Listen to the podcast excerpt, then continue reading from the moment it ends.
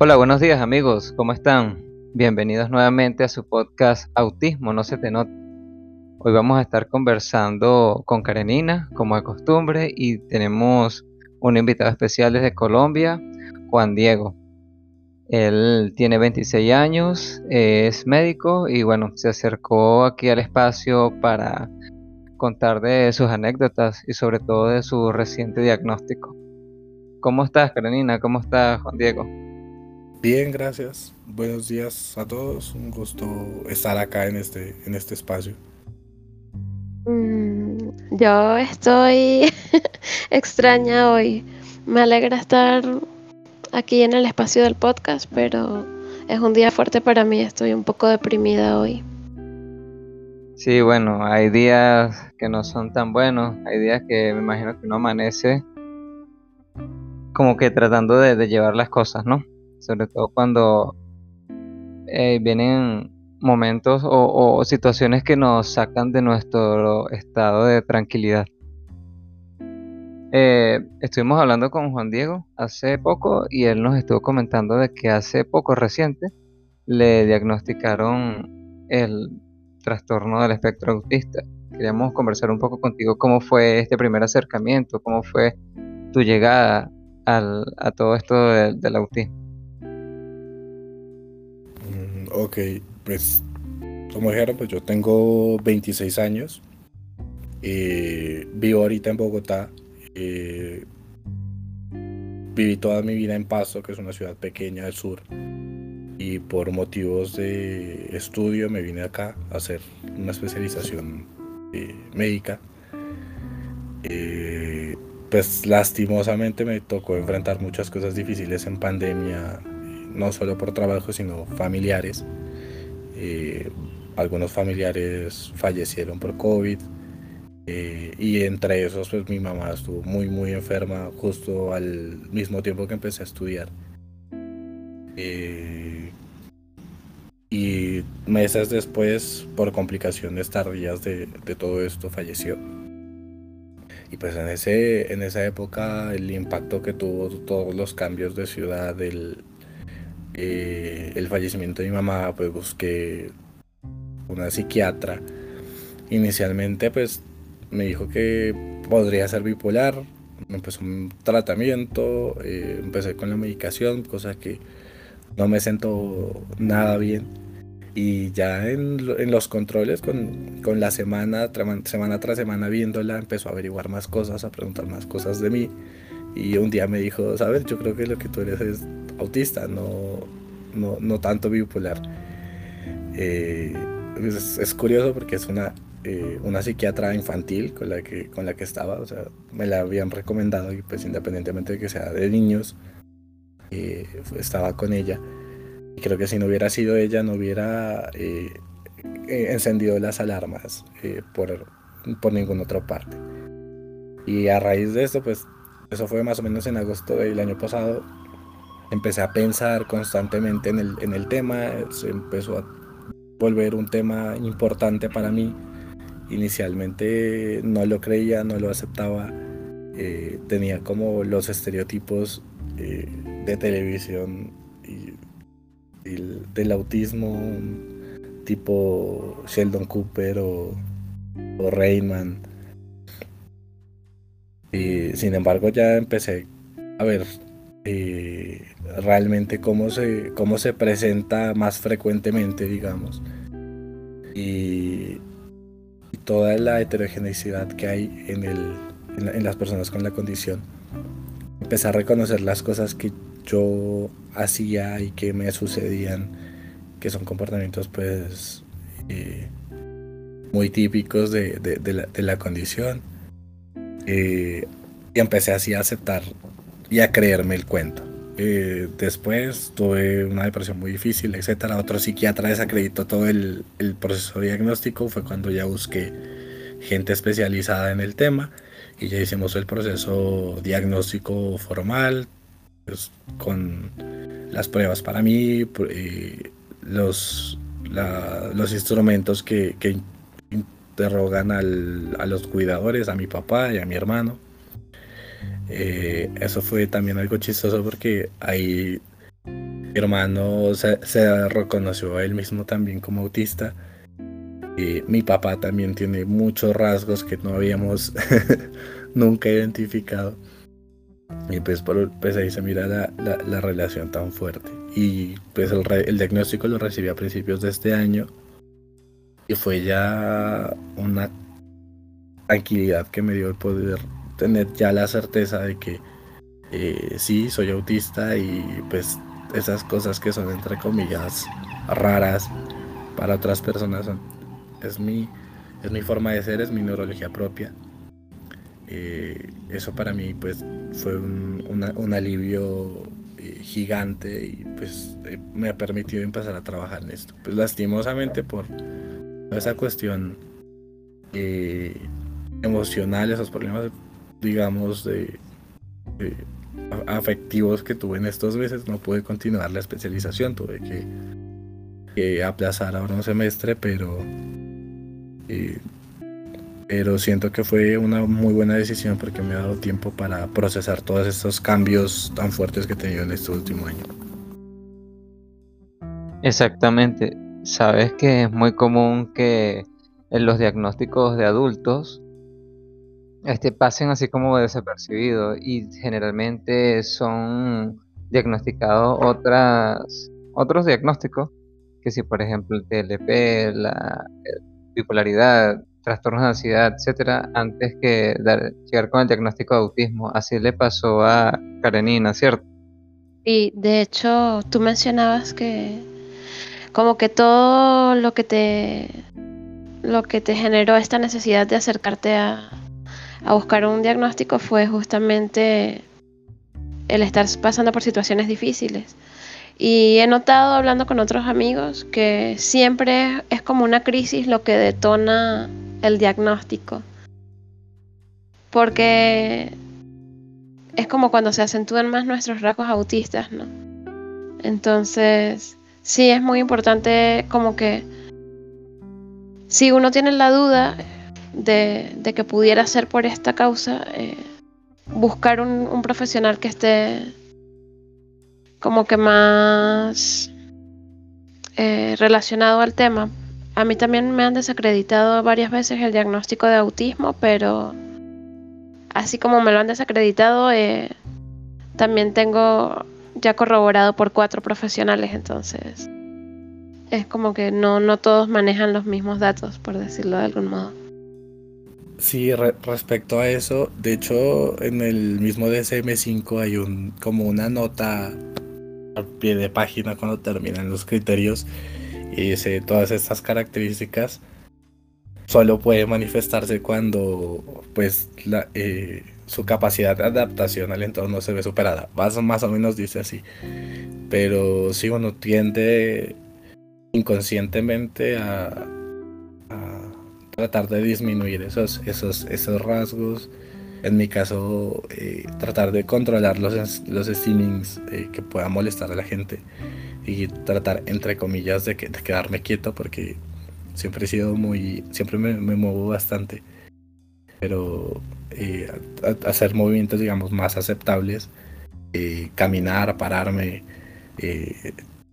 dar como brinquitos en el puesto, dejar las manos un poquito quietas o, jugar con las manos debajo de la mesa, que es algo que nadie lo va a ver.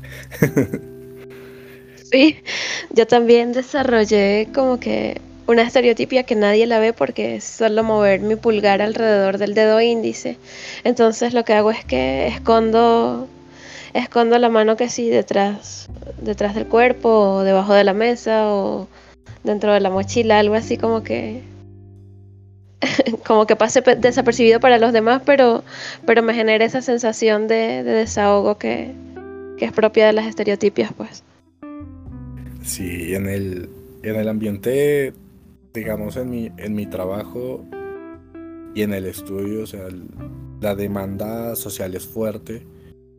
Eh, era algo que yo no había sentido tan fuerte, sino hasta que llegué acá y toda la gente hablando de sus teniendo esas, esas charlas que, pues también para mí era un poco importantes y estábamos pues trabajando, hablando de el colegio de los hijos, hablando de que, le que se compraron tal cosa, que se van a ir de viaje a tal parte. Y yo me quedaba callado y eh, pues a algunas personas les, les, molestaba. Entonces, el tratar de decir algo como por, como por encajar ahí, eh, para que no, no, no, se note tanto lo raro eso, antes del diagnóstico. Ahora pues me toca ver cuando vuelva pues con qué estrategias lo manejaré mejor para que no sea, algo, algo dañino. Ahora, tú venías de una zona bastante, nos había dicho, si no me equivoco, Pasto, ¿no? En Colombia, eso queda hacia el sur. Este, ¿tú sentías que tu forma de interactuar, o tu, vamos a decir, lo que para ti era normal, y una vez que llegas aquí a Bogotá, estás frente de otro ámbito social, laboral, de citadino, tú sientes que, te sentiste presionado o en ese momento se unieron muchas cosas que empezaste a ver que surgieron rasgos propios del autismo que antes no veías, estando, vamos a decir, en tu pueblo, pues, tu, lugar de origen, que era como más cómodo, como tu lugar seguro. Sí, eh, el hecho de vivir siempre en la misma ciudad pues, hace que uno conozca, además que es una ciudad pequeña, uno conozca las rutas, la gente, que la gente que, se, que, que, conoció en el colegio se le encuentra después eh, trabajando, los mismos compañeros de, la universidad o de otras universidades terminan siendo como eh, estando en los mismos círculos. Entonces digamos que se vuelve un poco más fácil. Y en lo académico, eh, pues para mí, digamos que la eh, en general las personas de Nariño son como reservadas, calladas. entonces yo no entraba mal en, la cultura de, la región. sin embargo, cuando uno llega acá, acá ya se ve de todos, o sea, se mira una mezcla de todas las personas de, del país, de todas las regiones del país, que todos tienen como sus, sus, ciertos rasgos eh, característicos, hay unos que son más extrovertidos, más, más entradores, y obviamente cada persona eh, es, es, diferente respecto a eso.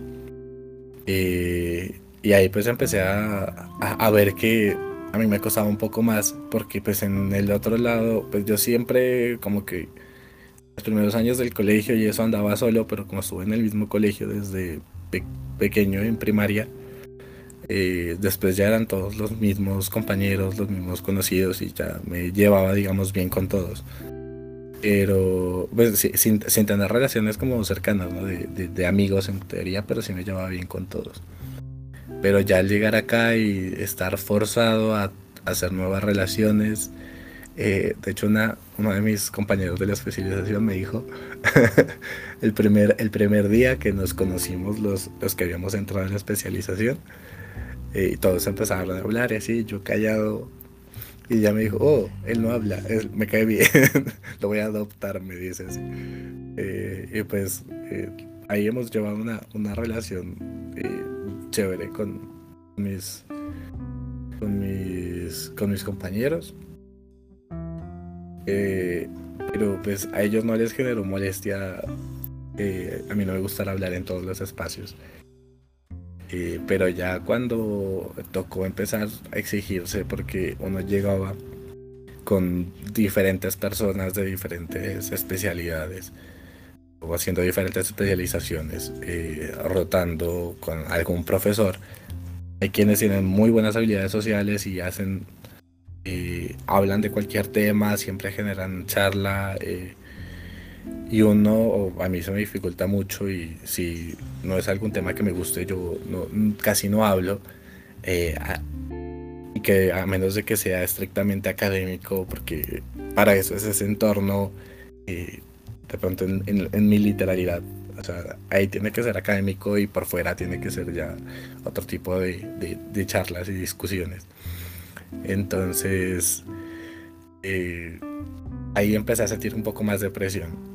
Había gente que me dijeron que se quejaban porque yo no hablaba mucho, etc. Eh, pero pues siempre era los primeros meses. El problema es que como es algo tan cambiante, uno está un mes en un lado, otro mes en otro. Entonces cada mes es un nuevo reto de conocer gente, de conocer profesores, de tratar de, de interactuar al respecto. Y difícilmente uno encuentra a alguien que tenga los mismos intereses que uno así encontré un profesor que era, teníamos muchos intereses eh, afines y con él pude hablar bastante. Eh, pero sí, en general era como muy, muy callado y muy introvertido. Y siempre, siempre, siempre lo he sido así. Sabes que a mí me pasó una situación que eh, en, cierto modo es similar, porque yo también vengo de un pueblo como pequeño, alejado de, de la capital y luego cuando tuve que hacer la mudanza fue como un choque muy grande, pero para mí fue extraño porque yo, ¿sabes ese refrán que dice que pueblo pequeño infierno grande?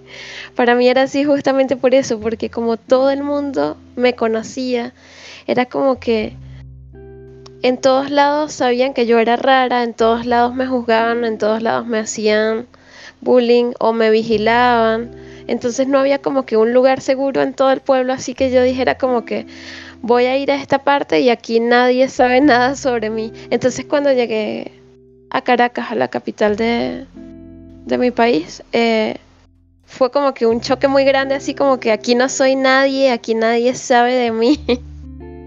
fue muy extraño. Eh, y yo tampoco hablaba, pero en mi caso, cuando por fin logré hablar, pasó que que me empezaron a echar mucha broma, como te digo, como a molestarme mucho por mi acento, porque es como un acento pueblerino, pues. Entonces, eso hizo que yo me inhibiera más todavía de lo que ya era para hablar. Y llegué a un punto que, por ejemplo, eh, tomaba el autobús, algo así, y me costaba simplemente pedir la parada porque sentía que se iba a escuchar diferente de, de, todas las personas que vivían allí y todo el mundo me iba a mirar y me iba a juzgar. Entonces inicié como con, con ansiedad social y, y, este tipo de situaciones así. Hasta que bueno, ya llegó un momento, pero me tomó varios años, llegó un momento después que dije como que bueno, esto es lo que soy y mi acento no va a cambiar por más que yo viva en este lugar o en aquel lugar. Es como esto es parte de mi identidad, pues, pero... Pero sí, sí siento que hubo como que un rechazo a, la primera por, por, ser diferente, ¿no? Acá, eh, pues en Colombia el, el, pastuso en general es conocido por, por, su acento, que es muy diferente al de todas las regiones de, de Colombia y de hecho hasta para chistes, para hasta en televisión como que tiene ese, ese estereotipo del, y, lo molestan por, por el acento. Eh, eso digamos que lo sentí los primeros dos meses. Eh, sentía exactamente lo mismo. Pero después como yo dije, pues, no puedo cambiar la forma en la que, en la que hablo. Eh, así, así hablan de donde vengo y pues traté de, asumirlo mejor y ya empecé como a, sí, ya no, no sentirme mal por eso. Eso fue uno de, de los, digamos, eh, agravantes, pero de los menores. Eh, yo creo que lo que más me empezó a, a molestar, digamos, o a, afectar, es que además de esos requerimientos sociales y demás, tenía una carga académica eh, muy alta y unos horarios que son muy, muy, muy pesados. Entonces es una dedicación completa ya y sentía que mi cabeza no podía organizar con, o sea, lidiar con organizarme mis cosas, mi comida, el aseo del apartamento, el transporte y además el montón de actividades académicas, de temas por estudiar, de exposiciones, de reuniones. eso y, y, organizar el tiempo y decir voy a hacer tal cosa y dedicarme exclusivamente a esa cosa y cuando me doy cuenta no he hecho el resto de cosas y tenía que conectarme a una, a una conferencia a tal hora y ya se me pasó esa hora y hoy tenía clases y etcétera, así.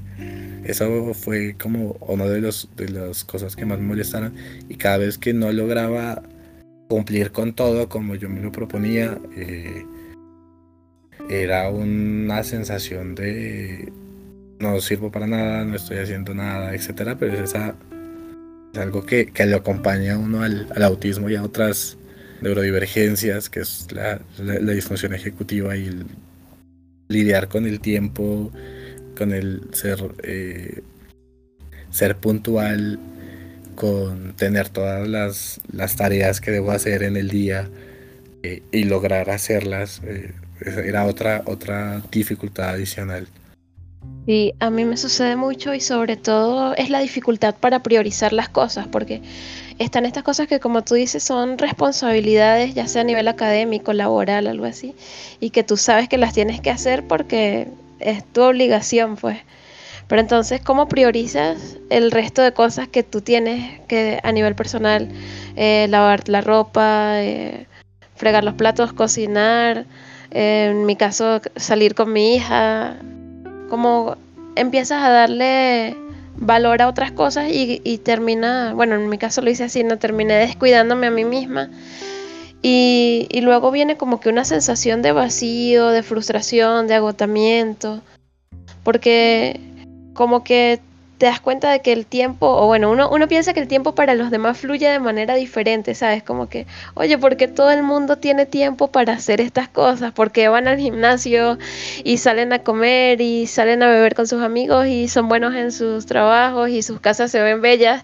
Entonces empiezas a ver como que como que si la vida de los demás fuera perfecta y la de uno es un enrollo, un caos y, no hayas como darle como tiempo a cada cosa. Entonces, en mi caso, yo he intentado mucho esto de hacer listas de objetivos y, y como que buscar darle prioridad a las cosas básicas, como que a las cosas mínimas.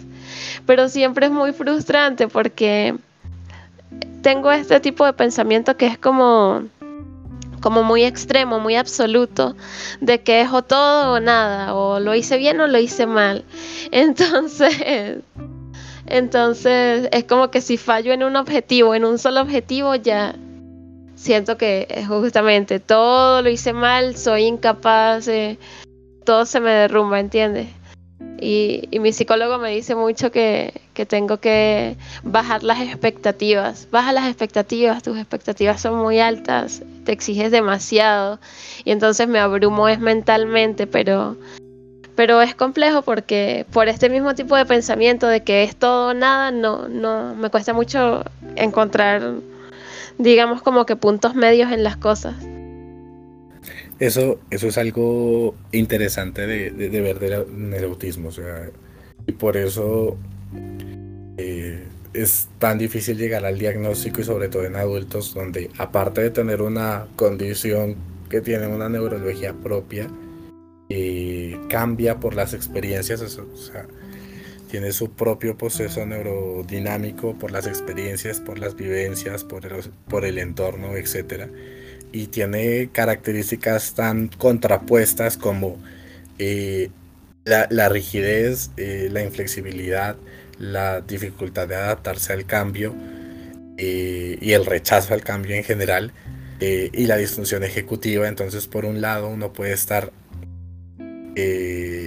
tremendamente obsesionado con cumplir una cosa en específico y por hacerla de determinada manera y si no la hace de esa manera se muere y se acaba el mundo que es algo que llevado al extremo sería un TOC y es una de las comorbilidades frecuentes del autismo. Y por otro lado eh, eh, la, la, distractibilidad que uno va a comprar a la tienda huevos, pan y leche y miró un chocolate, compró el chocolate, compró los huevos, nunca trajo la leche y se quedó tres días sin comprar leche. Entonces son cosas tan eh, opuestas y que digamos que ponen un poquito más difíciles las, el diagnóstico de esas comorbilidades en el, en el, en el autismo. Y es algo que yo siento que me, me sucede yo con ciertas cosas hoy. Pues mi, hermano a veces se, enoja conmigo porque me gusta, no sé, me, gusta mucho el café y es uno de mis, de mis intereses eh, especiales. Entonces, si cogen mi máquina para hacer café, que es una máquina eh, de espresso, y la dejan, eh, dejan el portafiltro pegado a la máquina, me les enojo. si no ponen a correr agua después de utilizarlo porque quedan residuos de café me les enojo y son cosas que para mí tienen que hacerse así, no hay otra forma de hacerse, pero al mismo tiempo durante mi día yo trato de hacer el mismo ejercicio de poner listas y de hacer cosas, eh, ir a hacer ejercicio, cocinar, arreglarme, estudiar, etc. No siempre las logro, de hecho pocas veces logro hacer todo. Entonces, eh, es la, sensación también de no sentirse suficiente, de sentirse incapaz de, lograr las cosas, eh, que era lo que me, pasaba eh, al final cuando estaba estudiando y que me llevó a una ansiedad terrible y se acompañaba además de ansiedad social. Y era, tengo que estudiar tres temas, entonces otras personas estudian un artículo de ese tema eh, o estudian el capítulo del libro, lo leen y pasan al otro tema. Y para mí simplemente no, no funciona así, no logro hacerlo de esa forma. Entonces estudio el tema, veo cosas interesantes y que me gustaría profundizar y empiezo a buscar otras cosas del tema y cuando me doy cuenta han pasado tres o cuatro horas y he estudiado solo un tema a mucha profundidad, pero yo tenía tres temas que preparar para el día siguiente. Entonces, eh, no, digamos que no es, no es muy amigable con uno y con esa eh, mente monotrópica que, que se atrapa con alguna sola cosa. Sí, Tú sabes que a mí me pasa que me mandaban eso, me mandaban que si léete el capítulo 3 de este libro y el capítulo 2 de aquel libro y tal artículo. Y yo intentaba, te lo juro que yo intentaba con toda mi fuerza, sí, solo me voy a concentrar en este capítulo, pero era una sensación de que es el capítulo 3, siento que tengo que leer el capítulo 1 y el capítulo 2 por lo menos para poder entender porque van a decir cosas que van a ser necesarias. Entonces empezaba por el capítulo uno. Cuando terminó el capítulo 3, no, no, porque es que en este libro seguramente terminará de explicar algo. y tenía que leerme todo el libro. Entonces justo me pasaba eso, ¿sabes? Como que terminaba teniendo mucha información, pero al final no, no cumplía con, con los requerimientos que, que, me habían pedido. Y era como que leía mucho, pero salía mal en las actividades porque justamente me costaba como como enfocarme en hacer estrictamente lo necesario. Sí, justamente, justamente eso, uy, me ha pasado muchas, muchas veces. Eh, no, ese tipo de historias en, la universidad, por ejemplo, eso, lean un libro o lean eh, este tema, está en esta página, eh, o sea, algo muy, muy específico está aquí y yo leía todo el capítulo porque no se podía leer eso solo, eh, aislado, sin contexto. Y muchas veces me pasaba así de terminar leyendo todo, o sea que no es mala, pero, pero pues tampoco le, va bien a uno cuando uno tiene un tiempo reducido y, y cuando el tiempo para uno eh, transcurre diferente. Entonces después ustedes ven a los demás en el gimnasio, en la plaza, en el centro comercial felices, y es porque ellos no están leyendo todo el libro, sino leyeron solo el capítulo. Yo imagino que es eso, que es como que cuesta simplemente, o sea, necesitas saber todo. No, no puede ser por parte. Es, bastante como absoluto, ¿no? El, tipo de pensamiento. Este, quería preguntarle, bueno, ya han hablado bastante y me parece fino como que todo, todos los tópicos que, que, identificaron cómo, cómo llevar a cabo, cómo, cómo encontrar este diagnóstico. Como que todas estas, mm, como, no, no sé si decir elementos o rasgos, la verdad, es la palabra. Sabes, Juan Diego, tú estuviste hablando algo que me llamó la atención, que es la disfunción ejecutiva. Eh, ¿cuándo te has sentido, si quieres no, nos hablas un poquitico sobre de qué va y cuándo te has sentido tú que tienes este tipo de problemas? Bueno, justamente eh, todo eso que hemos comentado ah, y habla de eso, las funciones ejecutivas son esa capacidad que tiene uno para priorizar, para ordenar y para encontrar en el, en el, en el desorden, digamos, eh, en esas cosas abstractas, una manera de hacer las cosas. Eh, es algo propio o que, que acompaña muy frecuentemente al autismo, pero también está en otras, eh, en otras alteraciones, pues en otras condiciones como el TDAH, eh, en, en, enfermedades como la depresión, como la ansiedad puede acompañarse por, pues, que están afectadas desde el punto de vista emocional y puede haber una disminución de la atención, de la, de la memoria, que pueden afectar también este, la capacidad de, uno mismo de organización y de poder gestionar el tiempo.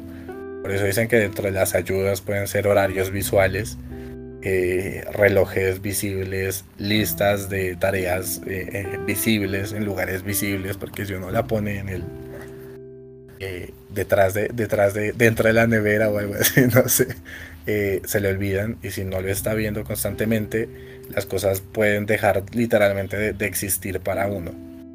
Entonces, si uno no tiene algo eh, eh, visible o no tiene el recordatorio constante, a menos de que sea algo que le interesa a uno mucho, eh, uno empieza a tener esas, esas, esas dificultades con, por ejemplo, pues, caso, el caso puntual mío.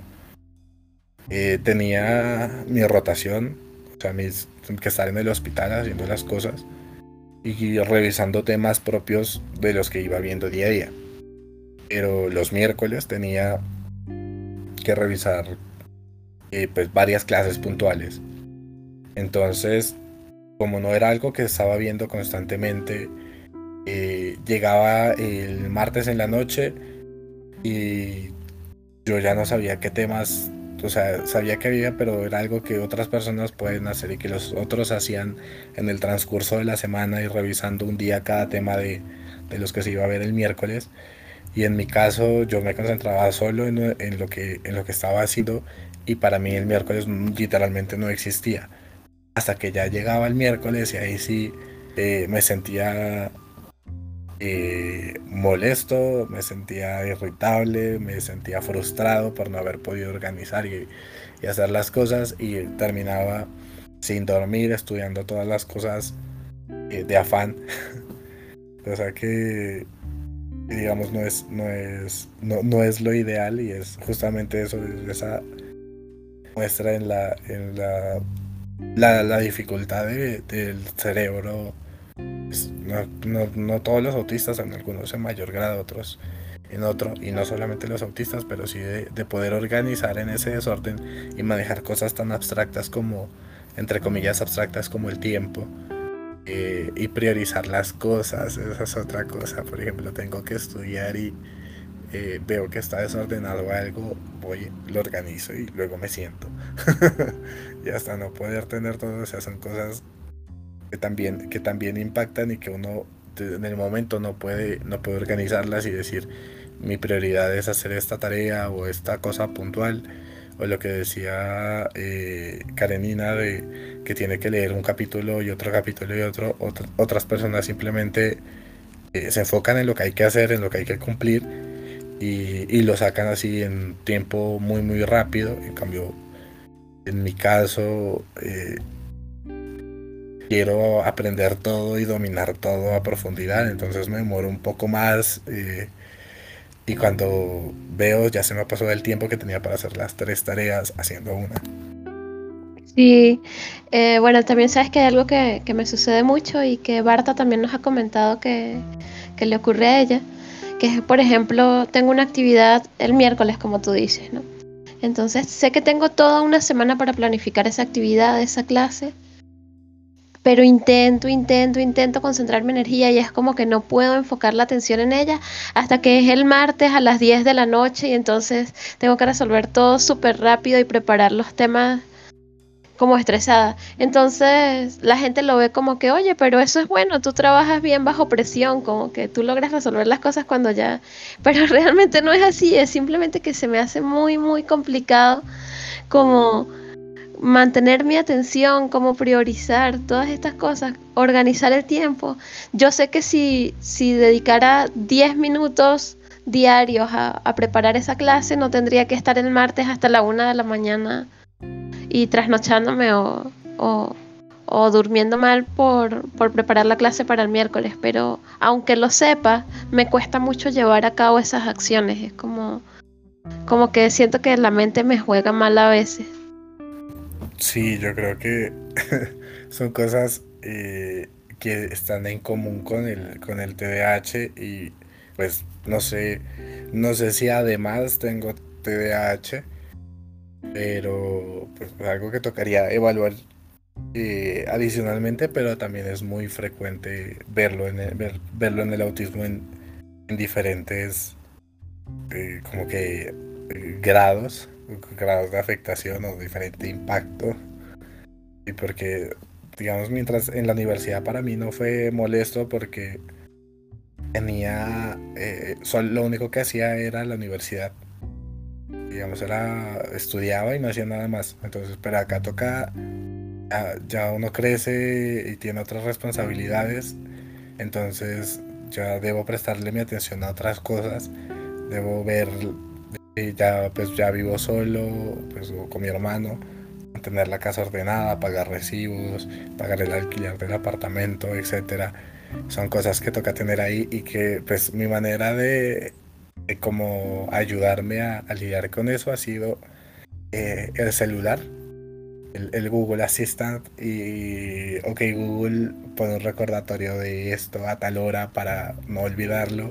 O crea una lista de las cosas que voy a ir a comprar eh, o de las cosas que tengo que hacer, que enviar un paquete o algo así, aunque a veces termino posponiéndolo varios días o hasta semanas en algunos casos.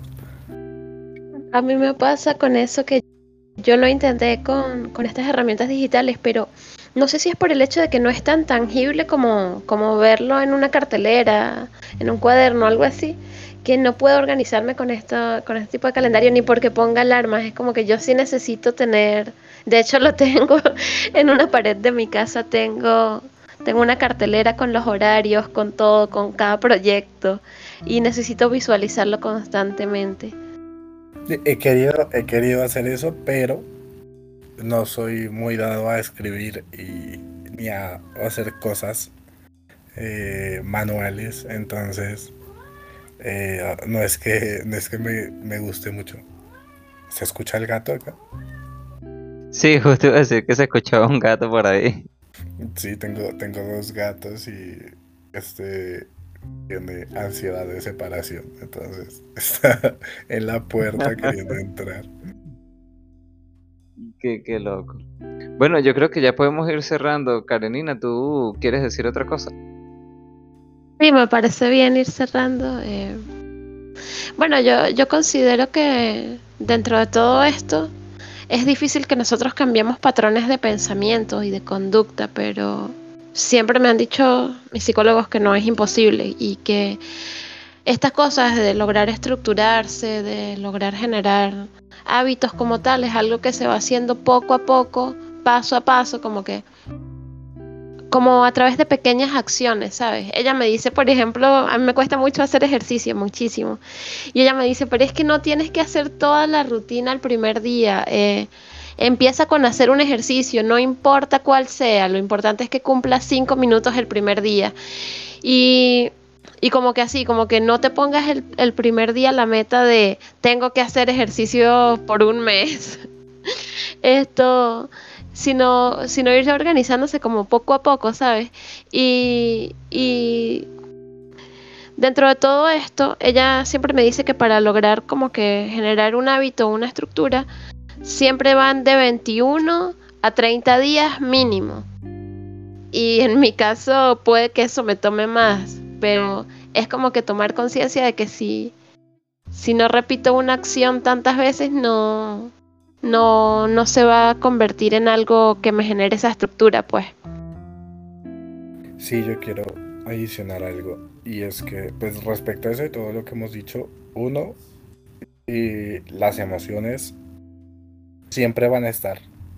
Y eso no quiere decir que sean buenas o sean malas, que en un momento no se sienta bien o, se sienta mal. Las emociones son diferentes a las acciones y nosotros podemos cambiar nuestros comportamientos independientemente de cómo nos, eh, eh, nos sintamos en el momento, obviamente sin esconderlas, sin rechazarlas, pero yo creo que es algo que uno puede cambiar y puede eh, llegar, llegar a modificar. Sí, yo también quería decir a todos los que nos escuchan que lo ha repetido Barta bastantes veces, que es el tema de la compasión con uno mismo. No es un tema de lástima, es más bien de aceptarse a uno mismo y tener como ese, ese tacto hacia uno, hacia las capacidades de uno y decir, oye, ya está bien. No es autorreprocharse, no es culparse, sino aceptar ciertas cosas y tratarse con, con delicadeza y con tacto, porque, bueno, uno tiene que vivir con uno mismo para siempre. O sea, tenemos que lidiar con, con cada problema y tratar de, de llevarlo de la mejor manera posible. Entonces, bueno, con esto despedimos el episodio. Esperemos que les haya gustado. Hasta luego.